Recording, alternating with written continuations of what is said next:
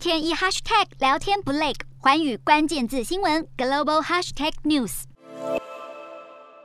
特斯拉执行长马斯克先前才对推特的言论自由提出质疑，表示打算自己成立一家社群媒体公司。没想到四号就传出马斯克购入推特股票，让推特股价在开盘前一路狂飙超过百分之二十五。在四号揭露的证券文件中，马斯克提报拥有推特近七千三百五十万股，持股比例约百分之九点二，成为推特最大股东。根据一号的收盘价格计算，持股价值高达二十九亿美元，相当于八百二十九亿多台币。有分析师认为，这可能是马斯克收购推特的前兆。马斯克本身是推特重度用户，拥有超过八千万粉丝，经常利用该平台发布公告，而一些言论风波使他受到推特监管机关的审查，因此他时常批评。推特不遵守言论自由原则，外界也预料马斯克这次入股会为推特带来新一波话题，加速达成在二零二三年底前将年营收提高至七十五亿美元、每日用户数达到三点一五亿户的目标。